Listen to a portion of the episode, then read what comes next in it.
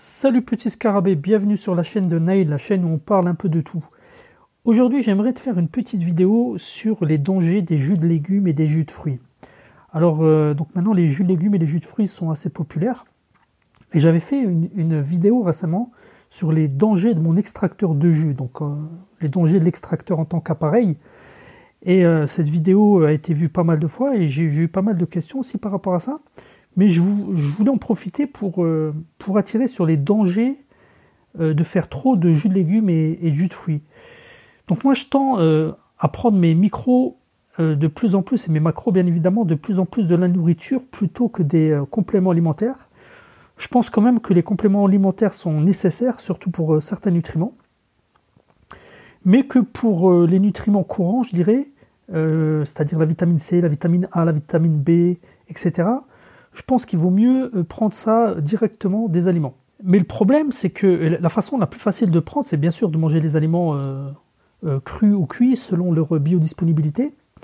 Mais une façon facile aussi de, faire ça, c'est de faire des jus de légumes, et c'est pour ça que c'est populaire et à, juste titre ces derniers temps. Ce que beaucoup ignorent, beaucoup se lancent dans, la pratique des jus de fruits et des jus de légumes sans, sans connaître les dangers de faire cela, parce qu'il y a vraiment de réels dangers à faire des jus de légumes et des jus de fruits sans savoir ce qu'on fait. Donc on va, on va vais pas te faire perdre ton temps, on va assez vite rentrer dans le vif du sujet.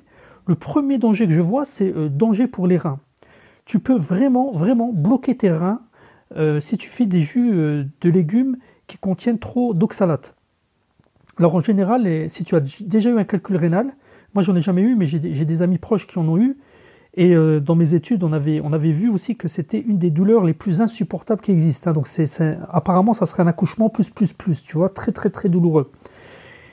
Et donc, il y a différents types de, de, types de calculs rénaux. On ne va pas rentrer dans les détails, mais euh, un des calculs les plus courants, c'est les, calculs à base d'une substance qu'on appelle euh, l'oxalate. Il faut savoir que certains légumes contiennent énormément d'oxalate, dont vraiment pour moi le champion du monde en légumes courants, je dirais, c'est les épinards les betteraves, la bête et, la rhubarbe. Euh, donc, bon, tous les légumes verts n'apportent pas euh, la même quantité d'oxalate. Hein. Par exemple, moi, j'aime bien faire des jus de, de kale. Euh, qu'on appelle ça le chou frisé en français. Donc, le, le, apporte relativement peu d'oxalate comparé aux épinards. C'est pour ça que moi, je préfère, grosso modo, les, les jus de kale. Mais en fait, c'est pas juste le problème des jus que tu vas faire qui apportent de l'oxalate, c'est l'effet cumulatif. C'est-à-dire que tu vas te faire des jus euh, d'épinards ou, de betteraves ou que sais-je, qui vont t'apporter une grosse dose, mais surtout pour les épinards, hein, une grosse dose d'oxalate.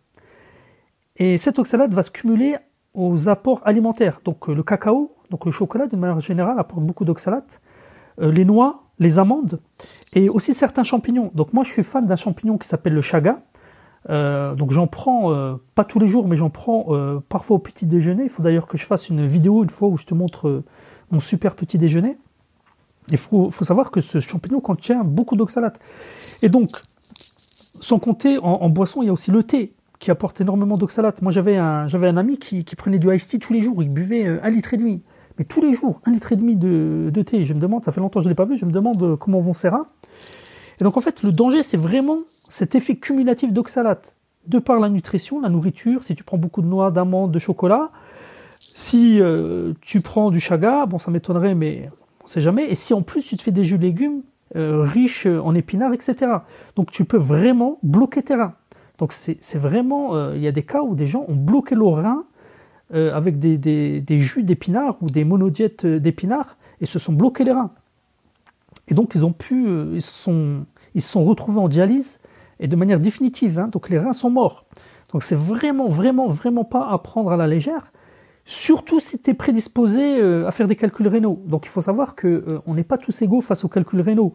Donc si maintenant tu as euh, au niveau génétique tu as une prédisposition à, laisser à absorber beaucoup d'oxalate, tu risques de bloquer tes reins plus facilement qu'un autre. Donc on n'est pas tous égaux d'un point de vue génétique, mais si en plus tu as un profil génétique qui, qui fait des, des calculs rénaux facilement, en tout cas qui absorbe beaucoup d'oxalate et que tu en manges beaucoup, ça risque de poser des problèmes.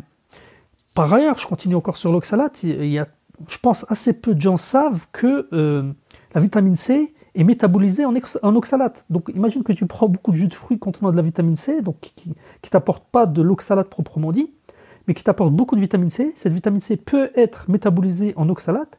Donc tu vois, si tu fais des jus épinards, euh, orange, citron, euh, si tu fais vraiment beaucoup de jus, toujours, toujours, toujours, tu risques de vraiment bloquer terrain.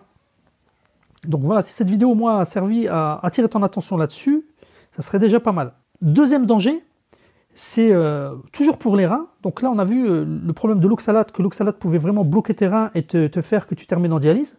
Mais un deuxième danger pour les reins, c'est si tu as des, reins qui sont déjà défectueux.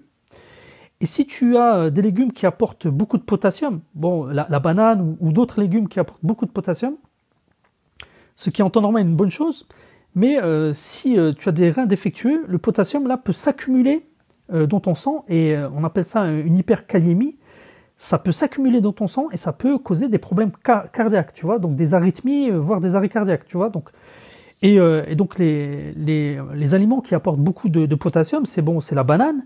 Mais bon, en, général, on fait, ça dépend quelle machine tu as, mais euh, on fait moins de jus de banane. Tu as les épinards et la betterave qui peuvent apporter beaucoup de potassium. Donc voilà, si tu as tendance à faire des arythmies, des choses comme ça, et si tu as des reins défectueux, j'attire ton attention là-dessus. Autre danger, donc on a vu deux dangers pour le rein. On va voir un autre danger, c'est les interactions médicamenteuses.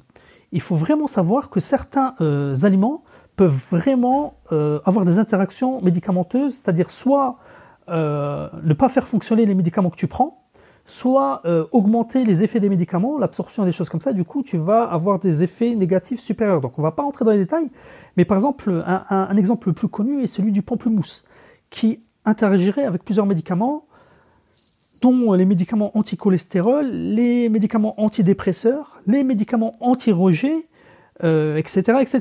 Donc, euh, renseigne-toi. Si tu prends des médicaments et que tu fais beaucoup de jus, euh, renseigne-toi s'il n'y a pas une, interaction néfaste entre le jus que tu aimes bien faire et les médicaments que tu prends. Enfin, un, dernier effet délétère des jus, c'est le diabète. Donc, tu sais qu'en en général, si tu manges une pomme, le sucre de la pomme, le fructose de la pomme va mettre du temps à arriver à cause des fibres, etc. etc. Donc la réponse de ton pancréas et ta réponse euh, insuline va monter doucement. Mais lorsque tu prends euh, du jus de fruits euh, comme une pomme, une orange ou, quelque chose de sucré, ça aura tendance à faire augmenter ton taux de sucre dans le sang assez rapidement, contrairement à ce que ferait un fruit. Donc c'est pas à prendre à la légère, surtout s'il y a des prédispositions familiales peux te dire en conclusion, je peux te dire en conclusion que je te conseille de varier tes jus. Essaye d'éviter de faire des jus tout le temps identiques. Essaye d'éviter de faire des jus tout le temps. Euh, moi, je fais, euh, je, fais des jus, des jus un jour sur trois ou un jour sur deux. Et j'essaie de varier les apports de jus. Autre chose que, tu dois faire, c'est connaître les apports euh, des fruits et légumes, surtout les, apports majoritaires, tu vois. Par exemple, L'épinard, tu dois savoir que ça t'apporte beaucoup d'oxalate, contrairement auquel, tu vois. Donc si tu es fan de jus, tu dois faire ton travail, tu dois te renseigner sur les jus, sur ce qu'ils apportent, sur les dangers des uns et des autres. Et tu dois aussi apprendre à composer euh, tes jus pour faire des jus équilibrés, tu vois.